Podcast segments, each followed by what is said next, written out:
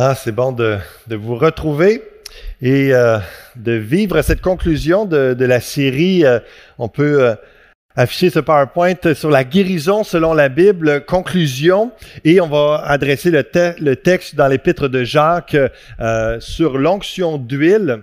Et euh, juste avant, je vais vous apporter quelques, euh, quelques nouvelles ou paroles et juste une précision. Euh, donc, c'est ce mardi, on vous encourage à être là. Ça va être l'autre côté, la conférence sur les finances et puis de façon biblique chrétienne avec des témoignages de l'expérience et aussi avec l'interaction questions-réponses.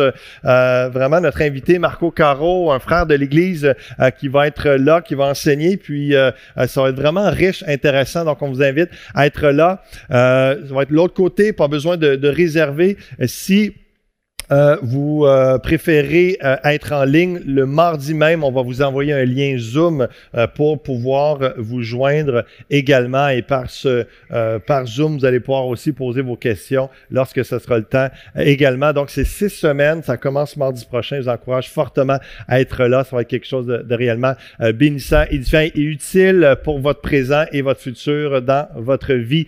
Cette semaine, Pasteur Serge et moi, on a enregistré euh, un, entretien sur questions-réponses euh, qui va être un complément à cette série qui se termine euh, ce matin sur la guérison selon la Bible. On a reçu plusieurs questions et on en a répondu plusieurs pendant la série, mais il y en a que c'est plus pointu ou ça, ça ne entrait pas ou concordait pas avec les différents textes qu'on voulait apporter. Donc, de façon pratique euh, et euh, un peu plus sous forme de conversation, euh, Serge et moi, on répond. Donc, il y a une première partie qui est déjà là en ligne sur YouTube et sur Facebook. Vous pouvez aller euh, voir ça. Euh, ça dure une vingtaine de minutes. Il va y avoir une deuxième partie bientôt aussi, probablement demain, qui va être mis en ligne également. Et on a déjà hâte, euh, Serge et moi, de, de, faire une autre portion, une autre partie aussi pour compléter et finalement répondre à toutes les questions reçues dans le sondage qu'on avait fait. Donc, soyez à l'affût dans les prochains jours. il va y avoir d'autres parties, d'autres entretiens comme ça pour compléter différentes réponses à ces questions-là. On est euh, euh, le dimanche 23 mai 2021. C'est le dimanche de la Pentecôte. Et euh, dans Acte 2, hein, où est-ce que le, Saint-Esprit est venu sur terre? Donc, on, célèbre... partout dans le monde aujourd'hui, ce dimanche de la Pentecôte parmi les chrétiens.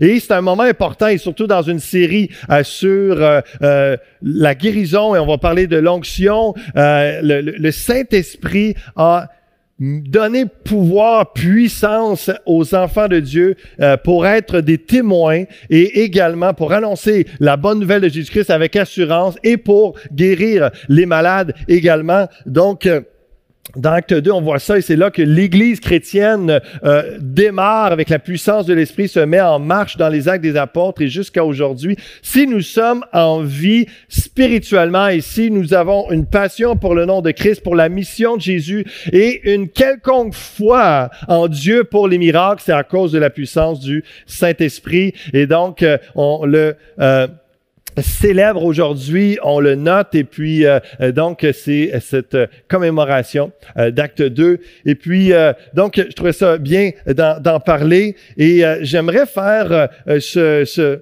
petite prière sous forme de chant. Peut-être qu'il y en a qui, qui le connaissent. Puis c'est bien quand il n'y a pas de musicien, quand je chante comme ça, je, suis pas les temps, puis ça paraît moins.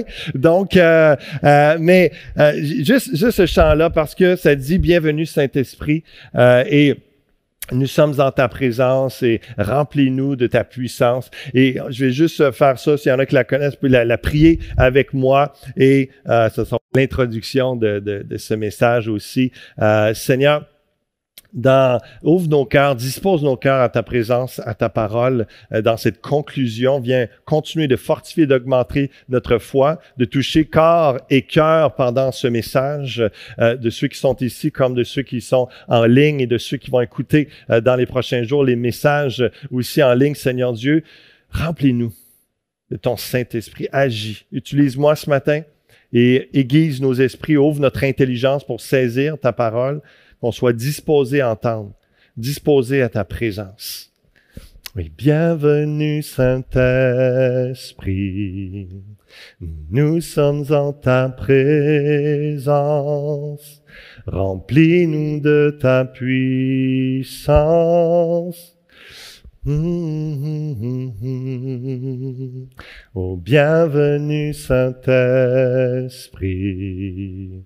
Nous sommes en ta présence. Remplis-nous de ta puissance.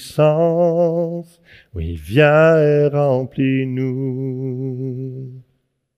Oh, tu es cette eau vive, source d'eau intarissable, esprit de réconfort, viens et règne en nous. Oh, tu es cette eau vive, source d'eau intarissable, esprit de réconfort, oh, viens et règne en nous. Oui, bienvenue, Saint-Esprit. On a besoin de toi. On a besoin de toi. Tu vois les différents besoins physiques ou spirituels dans l'Église des gens qui ont besoin aussi d'entendre l'annonce de la bonne nouvelle de Jésus-Christ. Donne-nous cette hardiesse, donne-nous cette aide, donne-nous cette compassion, l'amour pour notre prochain. Il libère ton peuple, il libère ceux qui invoquent le nom de Jésus-Christ. Alléluia. Amen. Amen. Prions, continuons à prier pour notre sœur Carmel. Je parlais avec elle cette semaine et puis euh, c'est encourageant de l'entendre encore avec le. Euh, il y a un dynamisme, il y a encore une joie, il y a une paix dans son cœur. Elle, se, elle vous remercie pour les prières. Elle sent le soutien spirituel de l'Église qui prie. Vous savez, il y a plus de trois mois, le médecin lui a dit que diagnostic, il reste trois mois à vivre à cause d'un cancer du poumon. Ça, c'était fin avril. On était, on est un mois plus tard, est en overtime en ce moment par la grâce de Dieu avec des, du temps de qualité avec ses enfants. Et puis, euh, elle euh, se réjouit de ça. Et moi aussi, j'étais content encore de parler avec ma grande sœur cette semaine. Et, donc, elle m'a dit, euh, dis, à l'église merci, puis de continuer à, à prier. Continuer à, à penser à ceux qui sont en, en, soit en combat ou en rémission euh, contre le, le, cancer aussi. Donc, euh, on s'attend à Dieu à travers cette série et euh, des gens qui sont reconnaissants de, de, de ce soutien. À plusieurs on, nous le partagent de temps à autre. Un petit résumé de la série avant d'entrer dans l'épître de Jacques. Un petit, un bon résumé, je vous dirais, mais ça va aller assez rapidement. Vous n'aurez pas le temps de cligner, cligner des yeux. Euh, nous voulons que l'Église ait une compréhension mature et biblique de la guérison miraculeuse. C'est la raison euh, pour laquelle on a fait cette série-là et qu'on est heureux qu'on on, l'a fait. Et je crois réellement que ça nous équipe. Et portez attention, toute la série est sur églisefusion.tv. Euh, si vous avez manqué un ou deux ou plusieurs messages, allez euh, regarder ça, écoutez les entretiens qu'on va faire, Serge et moi, cette semaine, pour vraiment euh, être équipés, fortifiés dans votre foi, mais aussi avoir une meilleure perspective biblique.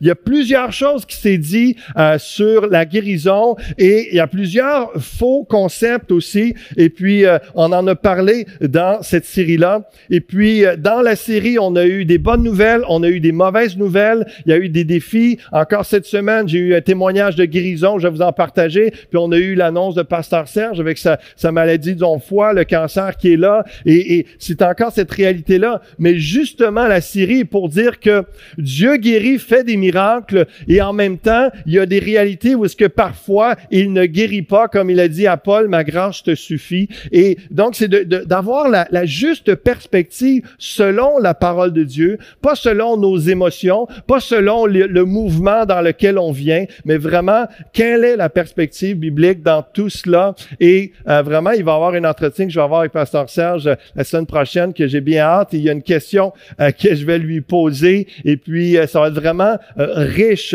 de de d'écouter ça et de réfléchir à ça. Donc, on a vu dans la série que euh, Jésus a guéri beaucoup de personnes de différentes façons et pour différents buts. La maladie, On a vu également que la maladie n'est pas toujours en lien avec un démon ni un péché. Combien de fois j'ai entendu dans ma vie, s'il y a une maladie, c'est un démon, faut chasser. Euh, s'il y a quelqu'un qui est malade, c'est parce qu'il y a un péché dans sa vie. La Bible nous montre que ce n'est pas vrai, que dans certains contextes, c'est vrai, mais dans d'autres contextes, non. La maladie, donc, n'est pas toujours en lien avec un démon ni un péché. La guérison n'est donc pas toujours en lien avec la délivrance. Les origines de la maladie peuvent être, Dieu lui-même, le diable et simplement la création déchue affectée par le péché. Donc, il n'y a pas de cause dans ce cas-là spirituelle à chercher. La terre et nos corps sont affectés par le péché. Les passages de la Bible qui nous montrent que Dieu est à l'origine de la maladie comme correction à son peuple doivent nous faire craindre le nom du Seigneur et nous éloigner de tout péché. Les passages de la Bible qui montrent que le diable est à l'origine de la maladie nous poussent à une vie de jeûne et prière pour nous garder dans la foi et l'autorité spirituelle pour chasser les démons et à ne pas ouvrir la porte à l'ennemi par l'occultisme, les séductions de ce monde, la désobéissance, etc. Les passages de la Bible qui nous montrent ni Dieu ni le diable à l'origine de la maladie nous poussent à nous rappeler que le ciel n'est pas sur terre, que notre monde est affecté par le péché et la mort et que nous devons garder l'espérance de la vie éternelle. Les nombreuses guérisons dans les évangiles démontrent que Jésus est le Messie annoncé qui accomplit les prophéties et qu'il est Dieu. On a vu également que la guérison physique n'est pas une fin en soi, ni la mort d'ailleurs, parce que nous avons l'espérance de la vie éternelle. Que la guérison spirituelle est le plus important, le salut de l'âme pour l'éternité. Jésus va le dire lui-même dans Jean 5, après avoir guéri quelqu'un, il va mentionner l'importance euh, supérieure du salut. La prière et la foi sont importantes dans la guérison. Mais parfois, c'est la repentance un péché qui fera la différence, ou la délivrance, ou la compassion de Jésus, et non la foi. Combien de fois on a entendu, s'il n'est pas guéri, c'est parce qu'il manque de foi. T'es pas guéri, tu manques de foi. Dans certains cas, la Bible nous dit que c'est vrai. Dans d'autres cas, ça n'a aucun rapport, aucun lien. Jésus, euh, la, la, la prière et la foi sont importantes donc dans la guérison, mais parfois euh, c'est pas ça la seule raison pour une personne qu'elle soit guérie. La mission de Jésus continue avec nous aujourd'hui. On a vu ça dans Luc et Actes. C'est de proclamer la bonne nouvelle de Jésus, de guérir les malades sous toutes leurs formes. Jésus a transmis son pouvoir de guérir à ses disciples, pas juste aux douze apôtres, on a vu que la mort du corps est commune à tous, même des héros de la foi, comme dans Hébreu 11, euh, parfois dans, même des héros de la, de la foi qui meurent, parfois dans leur sommeil, parfois d'atroces façons. La maladie comme les épreuves sont des opportunités où Dieu veut se glorifier. Ce n'est pas forcément pour vous que ça arrive, mais pour le plan de Dieu, soit par le miracle, soit par la souffrance. C'est ce que la Bible nous parle. Dieu n'a jamais dit qu'il guérirait tout le monde sur la terre. On a vu ça également. Seulement au ciel, avec un corps glorifié, qu'il n'y aura plus de maladie. Paul n'a pas été délivré alors qu'il a guéri et délivré plusieurs. La grâce du Seigneur lui suffisait, voulant se glorifier. Hein, Jésus voulait se glorifier dans sa faiblesse. Paul croyait à la continuité du miraculeux. Il en a vu plein de miracles dans sa vie et au travers de son ministère. Donc, il croyait à la continuité du miraculeux dans l'Église et invitait l'Église à aspirer aux dons spirituels. On a vu également qu'il y a plus de miracles aujourd'hui que dans le livre des actes. Il faut regarder à l'action de l'Esprit dans le monde entier et non juste à une église locale. Ce n'est pas ce qu'on voit dans l'Église des Actes, c'est plusieurs euh, églises locales que l'Esprit agit un peu partout dans la région où l'Esprit s'était déversé dans le monde euh, chrétien de l'époque.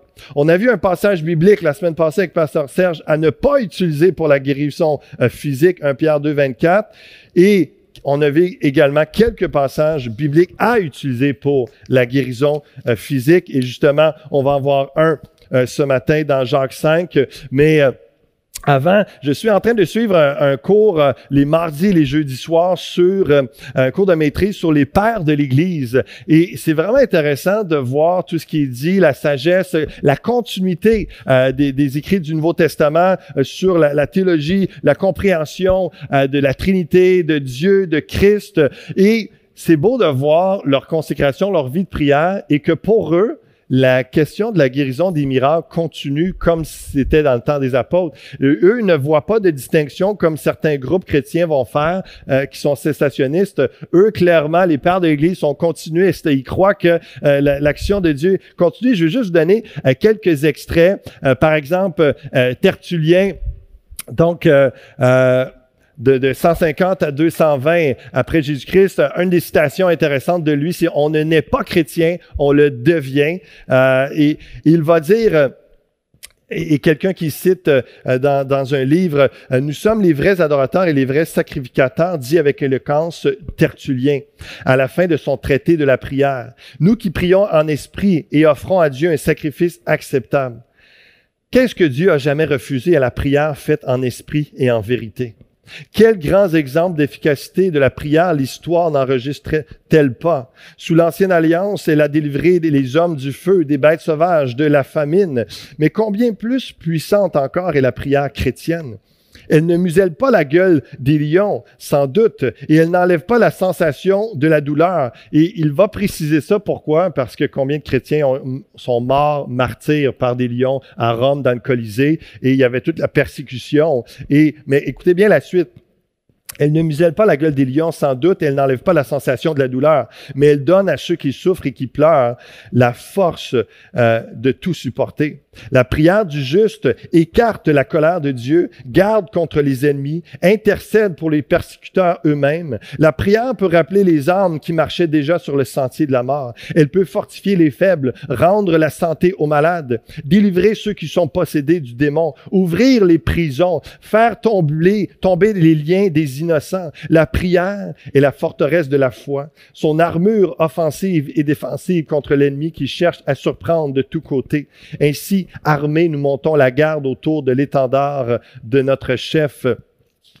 Il va euh, dire euh, un peu plus loin euh, également, il y a à propos des dons miraculeux, quelques écrivains ecclésiastiques de cette période nous disent que le don de guérir, les malades, d'exorciser les démoniaques et même de ressusciter les morts, qui avaient illustré l'Église apostolique, ont persisté jusqu'à eux. Justin Martyr parle de mauvais esprits chassés par les croyants en invoquant le nom de Christ. Irénée confirme ce témoignage. Il y a, il dit, il y a des chrétiens, euh, dit-il, qui certainement et positivement chassent les démons à ce point que ceux qui ont été délivrés deviennent des croyants et se joignent à l'Église. D'autres imposent les mains aux malades et les guérissent. Oui, même des morts ont été rappelés à la vie et sont restés pendant de longues années encore au milieu de nous. L'Église entière s'était unie dans la prière fervente et dans le jeûne, et l'âme du mort est rentrée en lui. Et il ajoute, en retour de tous ses bienfaits, l'Église ne demande rien. Ce qu'elle a reçu gratuitement de Dieu, elle le donne aussi gratuitement. Ça continue en disant, les mêmes écrivains des premiers âges de l'Église nous affirment encore que les autres dons qui avaient été accordés aux fidèles du siècle apostolique continuaient à se manifester de leur temps, aussi bien chez les femmes que chez les hommes. Justin, citant la prophétie de Joël indiquée par Pierre le jour de la Pentecôte, ajoute, nous pouvons encore voir au milieu de nous des femmes et des hommes possédant, possédant les dons de l'Esprit de Dieu. Jusqu'à présent, le don de prophétie ne nous a pas été enlevé. Irénée, de son côté, nous dit, il y a nous des fidèles qui ont lu qui ont la préscience des choses à venir, ils ont des visions, ils prophétise. Donc, il y, a, cette réalité vraiment enthousiasmante. Lorsque je lis ces écrits-là, il y a une profondeur de sagesse, c'est incroyable sur, sur les concepts de Dieu et ça, c'est vraiment euh, intéressant. Et de voir certains bouts euh, comme ça dans mes lectures euh, qui coïncident et confirment nos réflexions et nos enseignements par rapport à la guérison selon la Bible, que ça puisse nous inspirer à dire, l'Esprit de Dieu dans le monde agit encore de, de belle et grande façon. Et euh, il y aura des saisons dans notre vie à l'Église Fusion avec plus de signes de prodiges, des saisons peut-être plus éprouvantes comme on vit dans les derniers mois, mais la réalité, c'est que Dieu agit encore, guérit encore aujourd'hui. Heureux ceux qui auront cru sans avoir vu pour certains. D'autres l'ont déjà vu et croyaient avant, croyaient après euh, par la grâce de Dieu. On c'est pourquoi nous aussi, nous croyons qu'un texte comme Jacques 5 doit être étudié, cru et appliqué comme faisant partie intégrale de notre pratique d'Église pour la guérison. Et voici le texte. à partir du verset 13. Quelqu'un parmi vous est-il dans la souffrance qu'il prie? Quelqu'un est-il dans la joie qu'il chante des cantiques? Quelqu'un parmi vous est-il malade, qu'il appelle les anciens de l'Église et que les anciens prient pour lui en loignant d'huile au nom du Seigneur? La prière de la foi sauvera le malade et le Seigneur le relèvera. Et s'il a commis des péchés, il lui sera pardonné. Les versets 16 à 18 nous dit, confessez donc vos péchés les uns aux autres et priez les uns pour les autres afin que vous soyez guéris. La prière agissante du juste a une grande efficacité. Élie était un homme de la même nature que nous. Il pria avec instance pour qu'il ne pleuve point et il ne tombe point de pluie sur la terre pendant trois ans et six mois. Puis il pria de nouveau et le ciel donna de la pluie et la terre produisit son fruit. On va s'arrêter particulièrement au verset qui nous parle de la guérison et l'implication de la prière, de la foi euh, dans euh, ce message de ce matin. Mais avez-vous remarqué que la prière est omniprésente dans ce passage de Jacques? Et, il va dire que si tu te lèves un bon matin, puis tu es motivé, tu es joyeux, ben, chante des cantiques, élève, sois en relation, en communion avec le Seigneur. Si ça va moins bien, si tu es malade, euh, si tu souffres, prie. Si tu es malade, appelle les anciens pour qu'eux prient pour toi. Euh, il y, a, tout un, contexte. Confessez donc vos péchés, les uns aux autres. Priez les uns pour les autres. Il y a une occasion, il y a, toujours une occasion pour prier. Il y a toujours un contexte et c'est tellement important de, voir qu'on passe dans une période de souffrance ou de réjouissance. La Bible nous dit, et c'est le même esprit dans, le texte qui est là, de, pleurer avec ceux qui pleurent, de se réjouir avec ceux qui se réjouissent. Tu pries avec ceux qui souffrent et tu loues avec ceux qui sont contents et qui louent. Donc, il y a cet esprit de corps, d'équipe de, de l'Église, la famille de Dieu qui est là pour vivre cela ensemble. Mais la prière est toujours le moyen de nous connecter avec le Seigneur et dans toutes circonstances de nos vies, prier, prier, prier en toutes circonstances. Quelqu'un parmi vous est-il malade? Le mot qui est là, malade, c'est asténéo. Ce mot signifie être sans force, malade. Il est appliqué à la condition sociale d'un homme sans puissance. Je vous, je vous décris euh, euh, vraiment les, les, différents contextes lorsqu'il est utilisé, ce mot-là. Le premier, c'est quelqu'un qui est faible, euh, un homme qui a socialement, qui a pas de puissance, pas d'impact socialement. On, on, va dire qu'il est asténéo, qui est faible. quelqu'un qui a une faible foi, ça va, ça va être asténéo aussi. Celui qui a, qui est, qui est pauvre, qui est démuni, qui est faible économiquement, c'est encore le mot qui est là. Et Évidemment, dans le contexte présent, on parle de la maladie physique, on ne parle pas d'autre chose. Autant la semaine passée, Pasteur Serge nous a démontré que euh, le, texte dans un Pierre, alors qu'il parle de guérison, il parle du pardon des péchés, de la guérison spirituelle et non physique, parce que tout le contexte indique cela. Autant ce texte ici ne parle pas de d'autre chose que de la guérison physique. Et c'est vraiment, s'il y a un texte qui est clair, d'éclair sur la guérison physique dans le Nouveau Testament, c'est celui-là dans Jacques chapitre 5. Et Vraiment, euh, c'est un, texte où Jacques, le frère du Seigneur, a vu, euh, évidemment, son frère Jésus-Christ enseigner, guérir les malades, voir donner le pouvoir aux douze apôtres et qui ont imposé les mains aux malades, qui ont chassé des démons, qui ont guéri des gens. Il a vu ça, il est témoin, il sait euh, cette réalité de la mission du Christ et il la communique alors que lui-même plus tard devient pasteur à Jérusalem et un, apôtre qui a un impact dans euh, toutes euh, tous les, tribus des Juifs qui sont devenus chrétiens, parce que si vous lisez le verset 1 du chapitre 1, il s'adresse justement à toutes les tribus dans la diaspora suite à la persécution. Donc, lorsqu'il est appliqué à la maladie, comme dans notre contexte de Jacques 5, il met en évidence les effets débilitants de la maladie, c'est-à-dire que vraiment, ça affecte la personne, les capacités, et implique toujours dans le Nouveau Testament l'aspect physique et non spirituel. C'est bien de ça dont il s'agit dans ce verset. Donc, ça ne veut pas dire que euh, ça n'inclut pas d'autres euh, maladies émotionnelles, euh, spirituelles, mais ce texte-là est clairement pas juste dire ah non non ça concerne un, lien spirituel ou ça concerne un autre état, une faiblesse d'esprit, etc. Non, c'est clairement par rapport à une condition physique. qu'il appelle les anciens de l'Église. La personne ainsi affligée est exhortée d'appeler les anciens de l'Église pour prier sur lui. Il est donc possible de voir ici une situation sérieuse qui empêche la personne de se rendre au lieu de rencontre.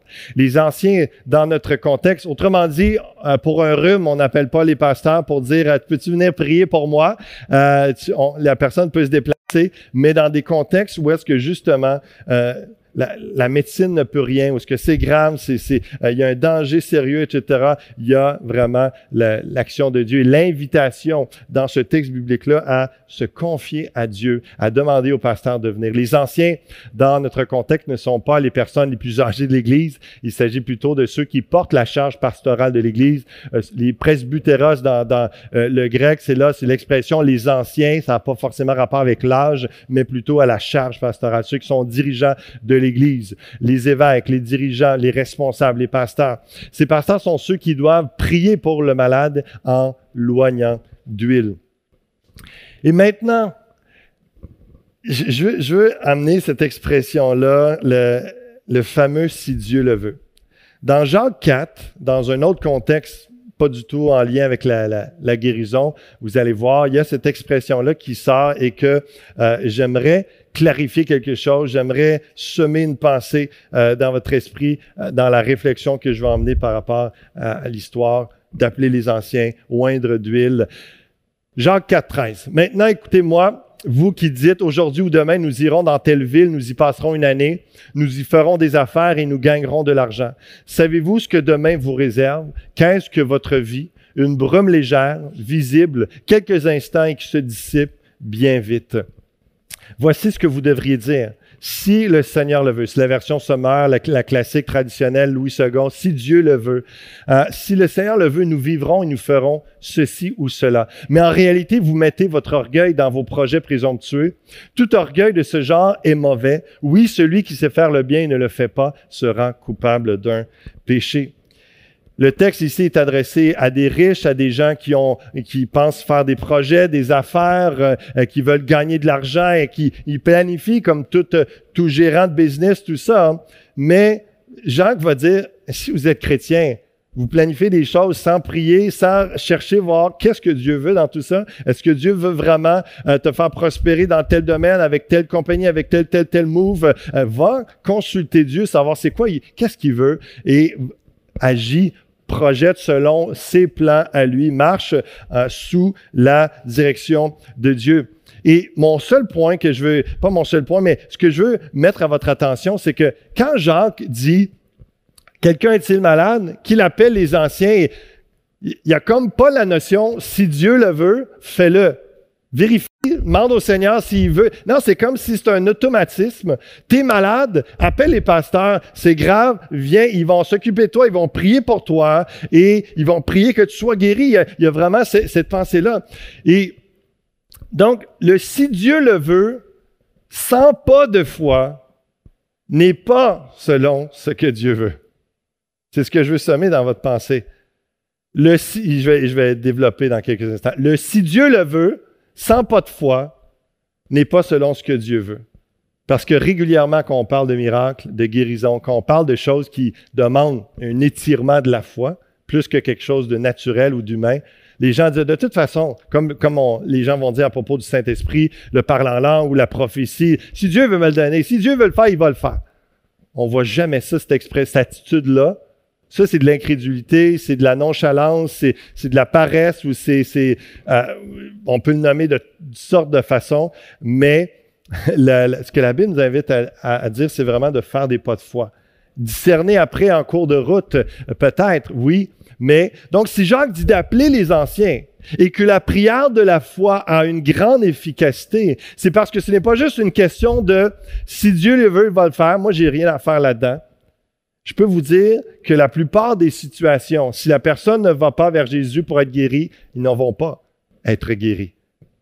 Avez-vous remarqué toutes les situations dans les évangiles? Euh, et même là, Jacques, il dit, appelle les anciens, fais, fais un pas. C'est déjà d'appeler euh, les pasteurs, des, par exemple, nous, si on le met plus moderne, euh, d'inviter les pasteurs, ça peut être au téléphone, ça peut être par courriel, ça peut être par quelqu'un d'autre si tu incapable euh, littéralement de...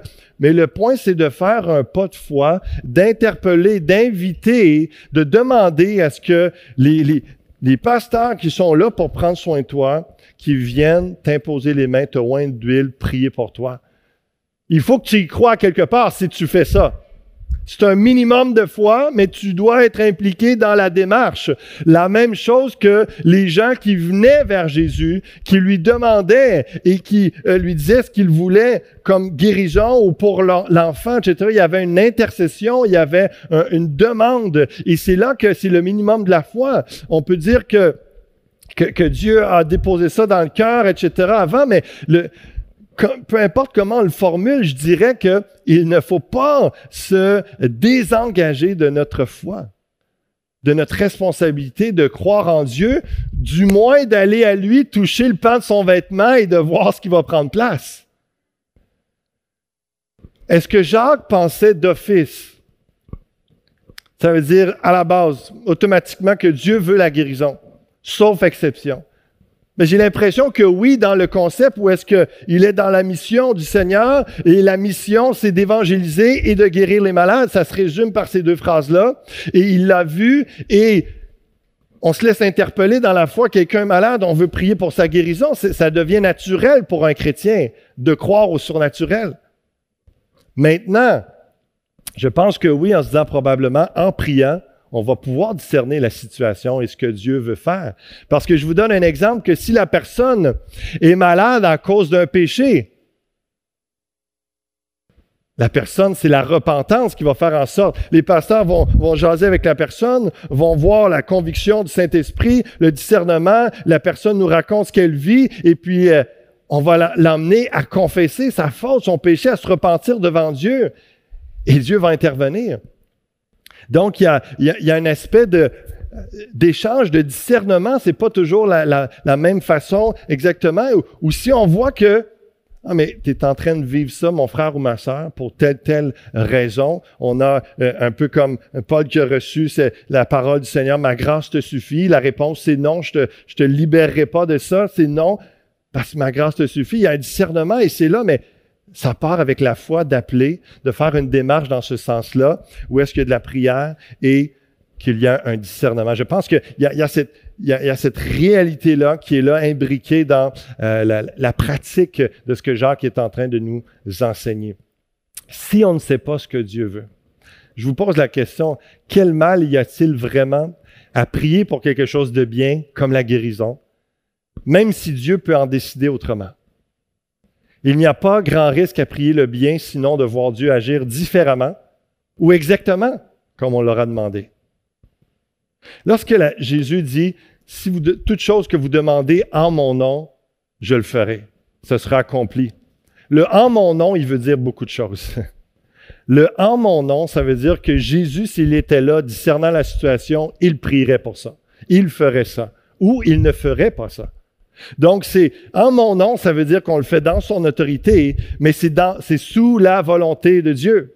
Donc, euh, il y, a, y, a, vraiment toute cette, compréhension à avoir dans une réelle démarche de foi, dans un réel pas de foi, mais en même temps avec la sagesse qu'on s'abandonne à Dieu de ce qu'il va faire, mais on prie.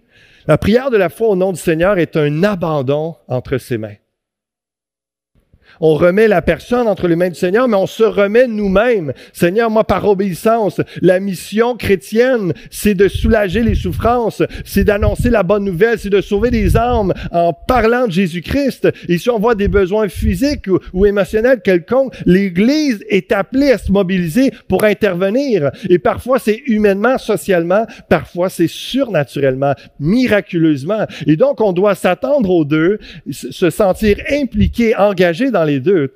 Et la prière de la foi au nom du Seigneur est un abandon entre ses mains. Parfois, on va prier pour un, miracle, ça ne va pas arriver, mais au moins on aura on aura activé notre foi, on aura marché dans l'obéissance, on aura manifesté de la compassion, on aura soutenu la personne et ensemble, on pourra arriver à la conclusion que Dieu avait une autre réalité, un autre plan que l'on ne saisit pas toujours, que parfois on saisit, mais j'espère que vous saisissez mon, mon cœur, ma pensée euh, toute simple derrière tout ça dans la, la, la, démarche en tant qu'Église, en tant que chrétien, dans la prière pour la guérison, que la, la réelle foi ne veut pas forcément dire que à chaque fois euh, qu'il y a euh, une prière de foi, à chaque fois que quelqu'un appelle les anciens pour l'onction d'huile, ils vont être guéris parce que Jacques a dit ça.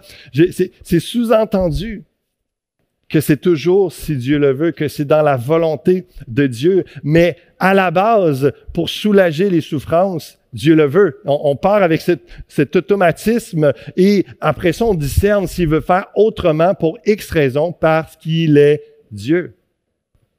Parce qu'il est Dieu.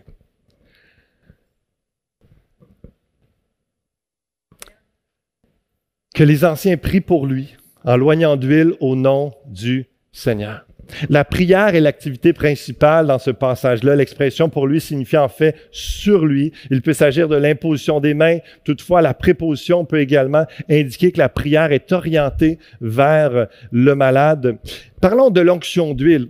L'adverbe indique que l'onction est une action secondaire et accessoire. Jésus n'a jamais utilisé l'onction d'huile dans ses guérisons, il faut, le, noter. Le livre des actes ne, ne nous dit pas que les apôtres l'ont fait, la seule fois où ce qu'on voit les apôtres le faire, c'est dans Marc chapitre 6, verset 13. Ça nous dit, euh, il chassait beaucoup de démons, il oignait d'huile beaucoup de malades il les guérissait. Donc, c'est euh, la, la, seule occasion où est-ce qu'on voit littéralement ou bibliquement à part Jacques 5, où est-ce que les apôtres vont appliquer de l'huile en même temps que la guérison? Sinon, c'était simplement par la parole, simplement par l'imposition des mains, une prière de quelqu'un, quelqu'un qui touchait le vêtement de Jésus. Il y avait diverses façons, mais pas euh, peu d'occasions où est-ce qu'on voit que c'est avec l'onction d'huile.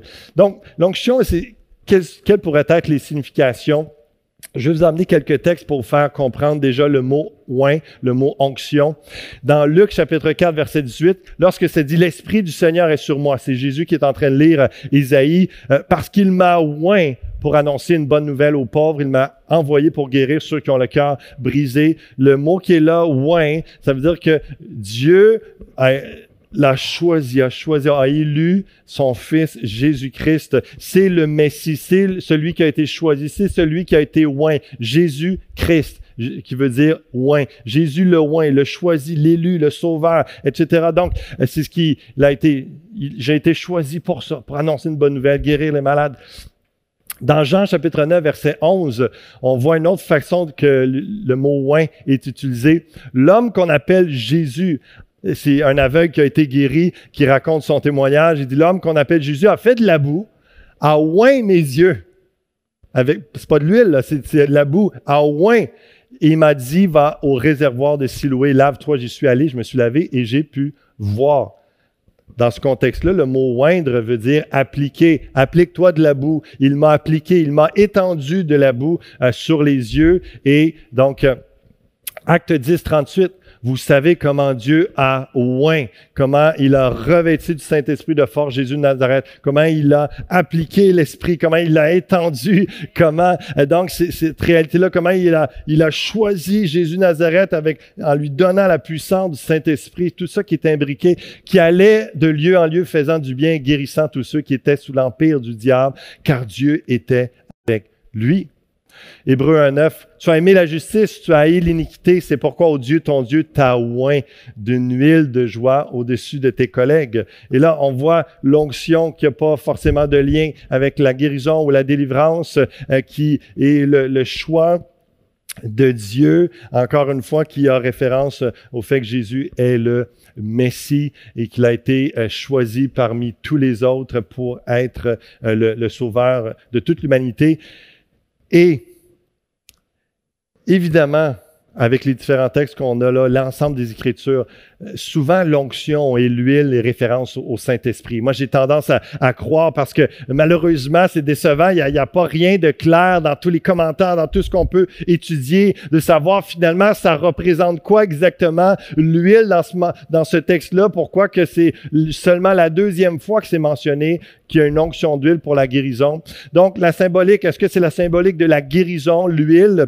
Euh, ils utilisaient médicalement de l'huile d'olive sur, lorsque le la parabole du Samaritain, lorsque le, un, voyageur est, blessé, tout ça, tu un Samaritain qui vient et qui prend soin, il va verser du vin sur ses plaies et il va mettre de l'huile probablement pour euh, aider enlever la douleur, je ne sais trop, euh, atténuer euh, peut-être la, la, souffrance, mais médicalement, l'huile était utilisée régulièrement. Mais là, évidemment, c'est des pasteurs, on n'appelle pas des, des, des médecins, c'est pas le concept de euh, d'un médicament, ça est pas là dans le contexte, donc ça ça n'a pas lien. Mais est-ce que c'est la symbolique de la guérison divine ou de l'action du Saint Esprit J'ai l'impression que c'est les deux ensemble.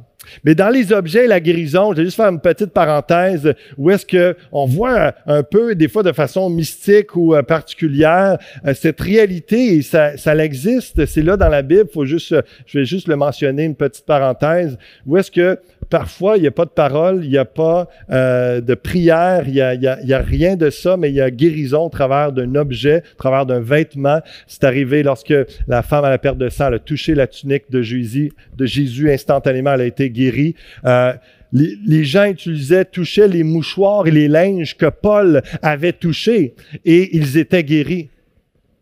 L'ombre de Pierre seulement les gens venaient, il y avait tellement une foi en Dieu de ce qu'ils voyaient que lui, c'est un homme qui est choisi de Dieu, il y a une onction sur sa vie, euh, et, un peu comme la, femme qui s'est approchée de Jésus par, derrière, a touché son vêtement, il y avait une foi, pas dans l'ombre ou dans euh, le vêtement ou dans des choses mystiques, mais en Jésus, et que au travers de ce pas de foi, ça laisse déclencher. Donc, mais je note que l'huile est le seul objet utilisé intentionnellement par les apôtres, mais en tout, c'est Jésus qui guérit et non l'objet. Dans le sens que c'est un, peu particulier de commencer à dire euh, Ah, j'ai guéri telle personne, voici un mouchoir et puis je le vends à 100 dollars. Qui, qui veut ce mouchoir? Ouais, pour la guérison. On sait que ça existe malheureusement. Malheureusement, mais on ne voit pas ça que intentionnellement on donne des objets, etc. Par la foi, je sais qu'il peut se déclencher toutes sortes de, euh, miracles, mais euh, c'est seulement l'huile qui est intentionnelle d'arriver pour d'appliquer sur quelqu'un. Et encore là, huile ou pas d'huile? De la 5W20 ou euh, de l'huile d'olive ou de c'est pas ça. C'est pas ça qui est miraculeux. C'est pas ça qui fait la, c'est toute la, démarche de foi et de la foi en l'action de Dieu, le Saint-Esprit va toucher la personne au nom de Jésus. Et justement, au nom du Seigneur, oindre, une des portions du verset 14 va dire, cette prière de foi, ça se fait au nom du Seigneur. La prière de foi, la personne va être guérie au nom du Seigneur. Oindre au nom du Seigneur indique que les anciens agissent sous l'autorité de Christ. C'est Jésus qui guérit, c'est par sa puissance que nous pouvons opérer des miracles. La prière de la foi sauvera le malade. Donc, c'est certainement la prière des anciens, puisque c'est eux, ce sont eux qui prient pour le malade. Leur prière est donc offerte dans la foi. Et en ce sens, la foi est cette confiance engagée envers le Seigneur. Il est bien question d'une prière spécifique. La foi est à l'origine de la prière. Ce n'est pas la foi d'un seul pasteur, mais de l'ensemble des anciens, des pasteurs dans l'unité de la foi. On le fait à quelques reprises dans les dernières années. C'est quelque chose que l'on pratique et je veux juste vous le faire réaliser que c'est une démarche biblique de foi, d'humilité devant le Seigneur, d'interpeller les pasteurs. On est là pour prendre soin de vous. Donc, c'est pour ça que la logique, Jacques va dire, appelle les anciens. Et, et dans quelques instants, on va voir le rôle de l'Église qui est là aussi pour la guérison. Mais si vous vivez quelque chose, vous êtes malade, c'est sérieux, appelez-nous. On a le droit de se déplacer, d'aller vous voir, de vous oindre d'huile pour intercéder, pour prier pour votre guérison. Et justement, en parlant de guérison par la foi, de prière de foi, c'est dans un autre contexte, mais euh, notre sœur Liliana nous a envoyé cette semaine un beau témoignage et je voulais vous le partager et j'en ai euh, d'autres à, vous lire après elle nous dit, j'aimerais avoir le temps de vous parler de chacun des miracles que Dieu a fait dans ma vie, y compris ceux de la guérison, quelque chose que Dieu m'a permis de vivre de très près, tant dans la vie de ma, mère que dans la mienne. Mais aujourd'hui, je vais me concentrer sur le plus récent miracle de guérison que j'ai reçu. Voici mon histoire. Le 4 février de cette année, donc 2021, j'ai été diagnostiqué avec diabète de type 1 à effet tardif, ou mieux dit l'ADA. Ce diabète survient généralement chez les personnes âgées de 30 à 50 ans. Il a une composante auto-immune caractérisée par la présence d'auto-anticorps dans le sang. Ces anticorps provoquent une destruction lente et progressive des cellules bêta du pancréas, responsables de la production d'insuline. Oui, tout s'est passé très vite. C'était des symptômes différents, mais ce qui m'a plus affecté, c'est que j'ai presque perdu la vue et ma concentration a été très, très affectée. Avant le diagnostic, le médecin m'a fait passer deux fois les mêmes tests pour s'assurer qu'il ne s'agissait pas d'autre chose ou d'une erreur de laboratoire. Selon le médecin, je devais commencer un traitement tout de suite après le diagnostic, sinon je pourrais finir par être hospitalisé, car ma glycémie était supérieure à 14. Et selon lui, il y avait d'autres choses dans mon sang qui montraient que ma santé n'allait pas bien. C'était toute une nouvelle qui changera mon quotidien. Pour débuter avec les prescriptions du médecin, j'ai commencé par me faire piquer six fois par jour pour contrôler ma glycémie avant de commencer le fameux traitement. La vérité, c'était des semaines très désagréables. Au début de l'année, dans l'un de mes moments de prière, le Seigneur m'a demandé de rester fort en lui et en sa force toute puissante. Dieu m'a parlé concernant certaines choses de ma vie, y compris ma santé. Alors j'ai commencé à m'occuper de ces aspects. Lorsque le médecin m'a donné le diagnostic confirmant le diabète, je lui ai dit, Maintenant, j'ai un nouveau partenaire qui m'aidera à grandir. Je crois que j'ai des choses à apprendre et comme toujours, je sais, Dieu tiendra ma vie entre ses mains. Pour ceux qui connaissent Iliana, c'est même pas étonnant qu'elle ait parlé du Seigneur dans sa rencontre et dire qu'elle allait prier euh, pour sa situation. Euh, je vais lui parler pour cela. Ici, c'est sa volonté, il me guérira. Sinon, il sera toujours avec moi pour m'aider à vivre avec. Je lui fais confiance. Je vais faire ma part, mais Dieu a le dernier mot. Le médecin a dit qu'il aimait la façon dont j'avais pris les nouvelles et qu'il voyait que j'avais la paix. Il m'a même dit, j'aimerais que tous mes patients aient ce que vous avez. Mais voici la chose vraiment intéressante à propos de la situation. Deux semaines plus tard, et après d'autres tests, lors de mon rendez-vous pour commencer le traitement, le médecin m'a posé à trois reprises la même question. Qu'est-ce que vous avez fait? Qu'est-ce que vous avez fait? Donc, Liliana répond, pourquoi? Pourquoi me posez-vous cette question? Le docteur dit, il s'est passé quelque chose, c'est très étrange. Comment cela? Je ne comprends pas. Qu'est-ce que vous essayez de me dire? Le docteur dit, hmm, vos tests les plus récents nous donnent un autre résultat. Le résultat est qu'il n'y a aucune trace de diabète. Et elle répond pour de vrai, eh bien, Dieu m'a guéri, c'est la réponse à votre question. C'était un travail d'équipe, j'ai fait ma part, j'ai le soutien de mon mari, ma famille, mon église, mais par-dessus tout cela, j'ai Dieu Tout-Puissant qui a entendu nos prières et me guérit. Je vous l'avais dit, hein? Puis le médecin a souri. C'est vrai, c'est moi, c'est ce qui est arrivé. Le docteur lui dit, vous savez, vous n'avez besoin d'aucun traitement. Vous n'avez pas besoin d'insuline, des médicaments ou de quoi que ce soit. Vous n'avez même pas besoin d'utiliser le test de glycémie. Tout va bien. Cependant, je vais vous voir dans trois mois et vous passerez de nouveaux tests. Je veux être sûr que tout se passe bien. Alors, les trois mois se sont écoulés le vendredi 14 mai fait pas longtemps. Je suis retourné voir mon médecin comme, comme il m'a demandé pour connaître le résultat des nouveaux tests. Mon médecin m'a dit, c'est très étrange ce qui vous est arrivé. Un diabète comme le vôtre ne disparaît pas comme cela tout est propre, vous n'avez rien. Je vous félicite d'avoir été discipliné, d'avoir rapidement pris conscience de prendre soin de votre santé. Merci, mais n'oubliez pas que ces résultats sont grâce à la puissante main de Dieu. Liliana qui répond. Je tiens à vous rappeler, mon cher docteur, que je ne cesserai pas de prier pour vous. Sa réponse était, vous êtes très gentil. Savez-vous quoi, Madame Salgado? Merci pour vos prières. C'est très apprécié. J'espère que ce témoignage pourra servir à encourager quelqu'un dans sa foi. Oui, Dieu fait encore des miracles. Gloire à Dieu. Romains 8, 29, 39. Amen. Gloire à Dieu. Amen. Merci, ma de l'avoir partagé. Et euh, merci, euh, Seigneur, de ce que tu fais et de ce que tu vas continuer de faire dans la vie d'autres. On va continuer d'intercéder, de, prier dans, ce sens-là. C'est notre mandat. Et j'aimerais vous partager un, autre témoignage encore. Euh, euh, qui les deux prochains témoignages sont sous une autre forme, mais tout aussi beau et puissant. Puis je vous invite à ouvrir vos cœurs à ces pensées-là. Et c'est le, témoignage suivant maintenant, c'est notre sœur Julie Deslauriers qui l'a envoyé il y a quelques, quelques semaines. Depuis sa naissance, Pascal avait un problème à son urtère qui bloquait et lui causait de fortes douleurs. Par contre, les médecins n'avaient jamais trouvé ce qui le faisait souffrir, ainsi quelques jours par année. Ces douleurs ont commencé à être très intenses et ne le quittaient plus à l'été 2000, alors que j'étais enceinte de notre première fille, Audrey. Après cinq opérations, les médecins disaient qu'il n'y avait plus rien à faire, que la douleur reviendrait tout le temps. C'était comme des douleurs de pierre au rein. Son urtère rebloquait tout le temps. Après quelques semaines, il prenait de plus en plus de morphine pour calmer ses douleurs. Beaucoup de gens ont prié pendant les cinq ans de ses troubles médicaux, mais il y a vraiment eu un point tournant lors d'un jeûne et prière de jeunes adultes de l'Église Nouvelle Vie dirigée par Linda et Yvon. Pascal était très souffrant et l'opération était fixée. C'est alors qu'ils allaient l'opérer que les médecins n'ont plus rien vu. Tout à coup, c'était débloqué.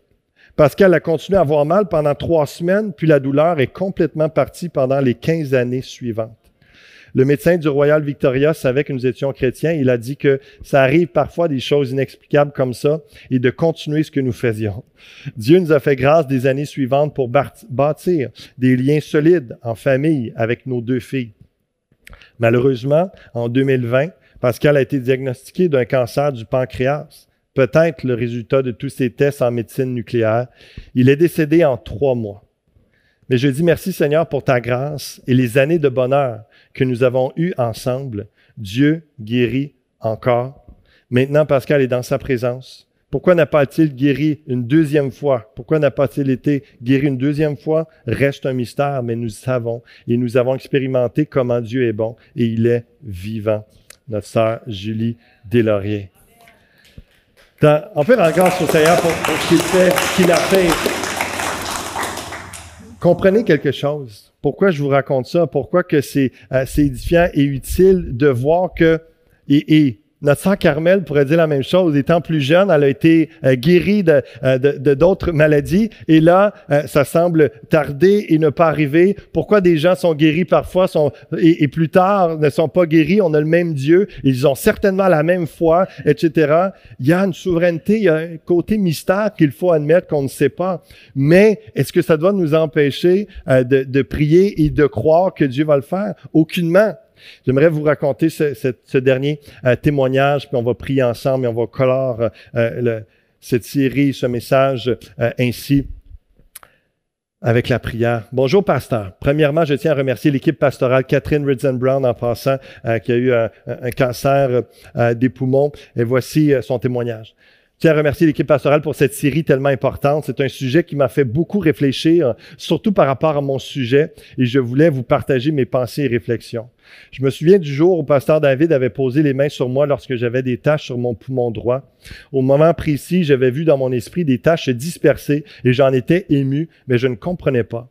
Lors d'un suivi médical, je découvris que les taches avaient en effet disparu et je me réjouissais, toujours ne comprenant pas la grandeur de Dieu. Je savais que ce n'avait pas été par ta propre main, David, elle m'écrit à moi, que les, tâches s'étaient dispersées. Je croyais sincèrement que c'était l'œuvre de Dieu, mais j'étais néanmoins rempli d'une grande tristesse car ma sœur bien-aimée, Evelyne Pinard, souffrait tellement. Malgré ma reconnaissance envers Dieu pour ma propre guérison, je ne comprenais pas pourquoi il ne faisait rien pour elle. La seule chose que je, ne, que je savais était qu'elle était une très grande inspiration pour moi. Sa foi, sa ténacité dans la prière, son optimisme malgré ce qu'elle vivait, et malheureusement vit encore. Mais dans mon esprit, malgré que je, je sache le contraire, je vis Dieu comme injuste. Pourquoi moi au lieu d'elle? Après tout, j'étais nouveau-né, j'étais rempli de défauts, il y avait tant de ménage à faire en moi, je ne me sentais pas digne d'une telle bénédiction, mais j'étais reconnaissante. Un an et demi après cet incident miraculeux au mois d'août 2019, je me tenais devant ma fenêtre et je priais au Seigneur. Nous étions plusieurs mois dans la COVID et je vivais une solitude extrême et me sentais physiquement mal. Excusez.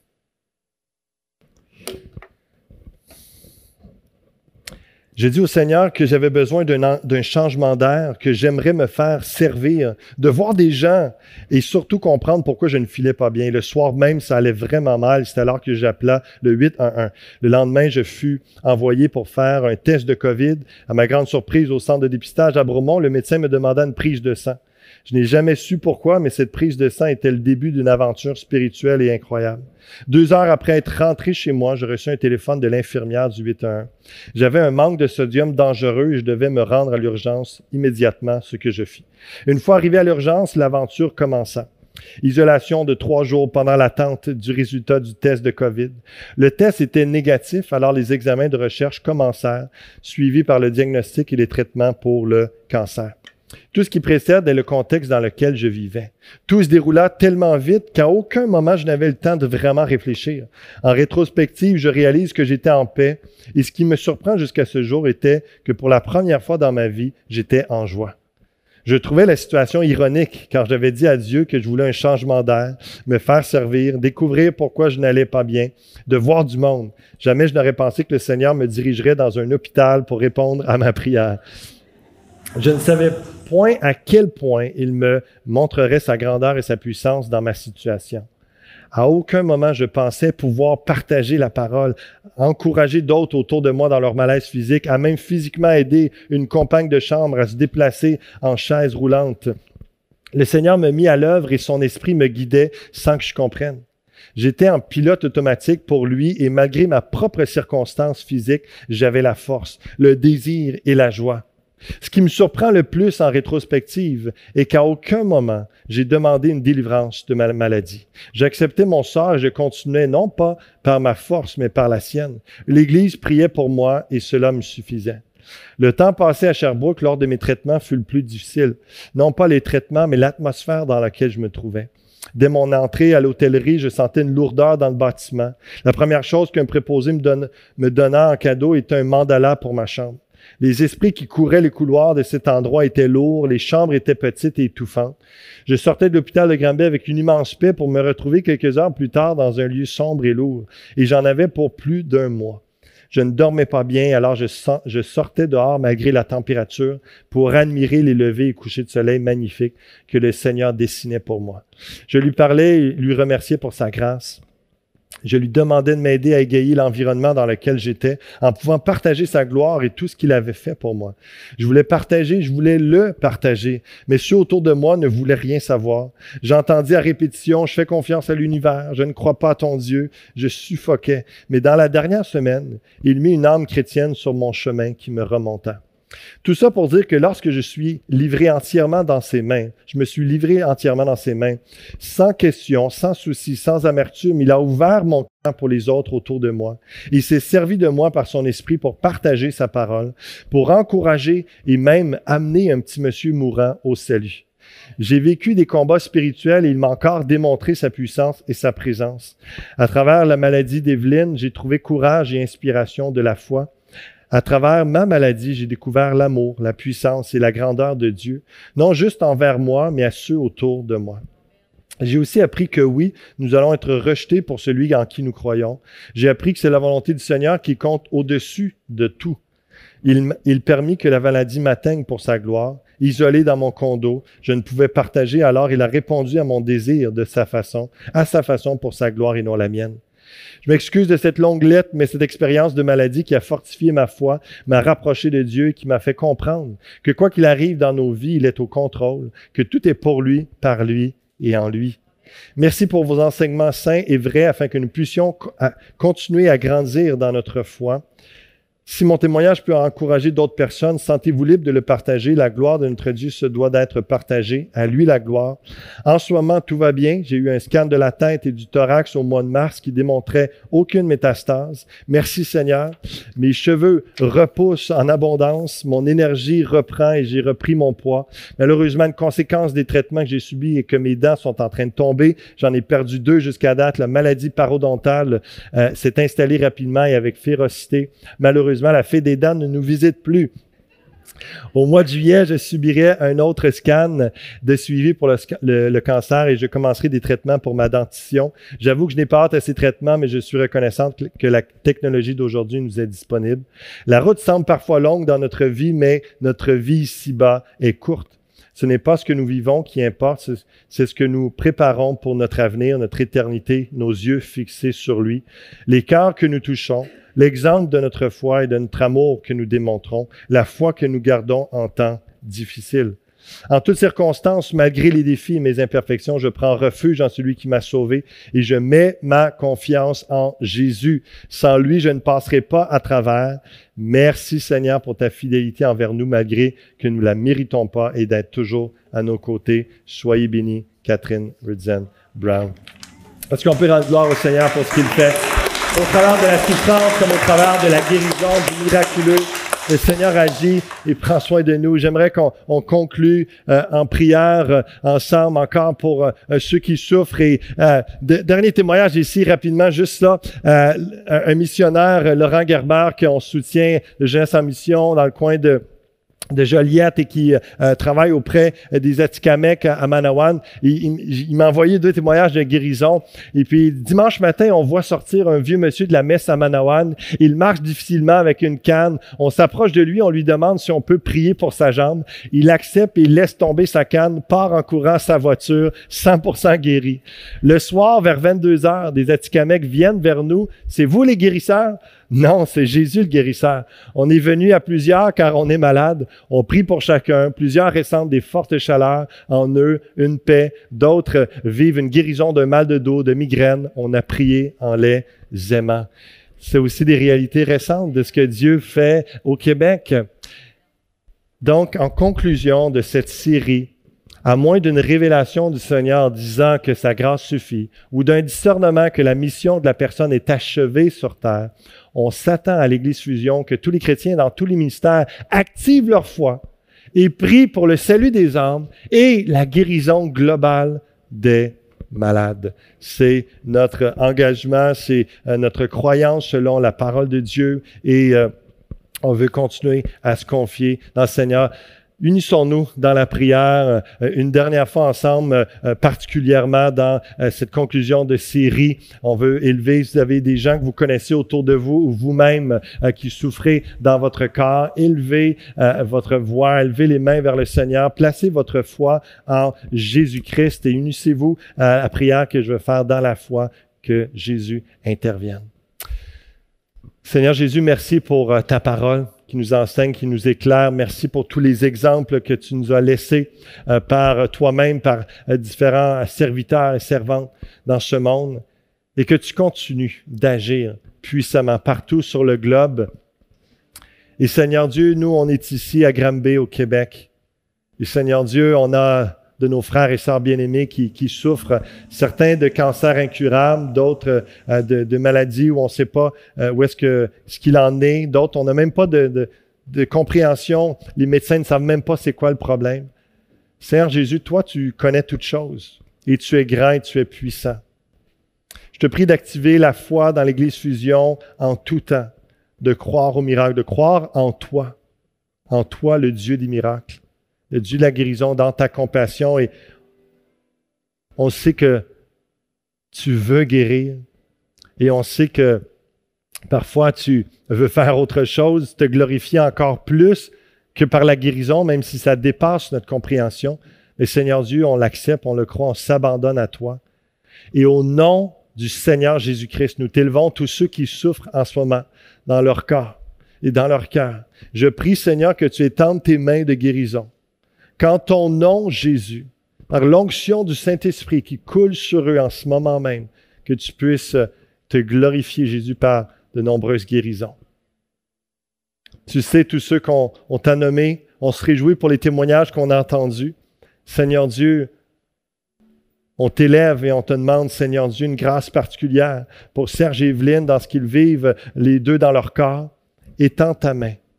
Étends ta main, Seigneur Dieu, jusqu'à un, discernement autre, nous allons prier pour le miraculeux dans leur vie. Interviens dans le nom de Jésus, que toute trace de cancer puisse quitter leur corps. Le nom de Jésus.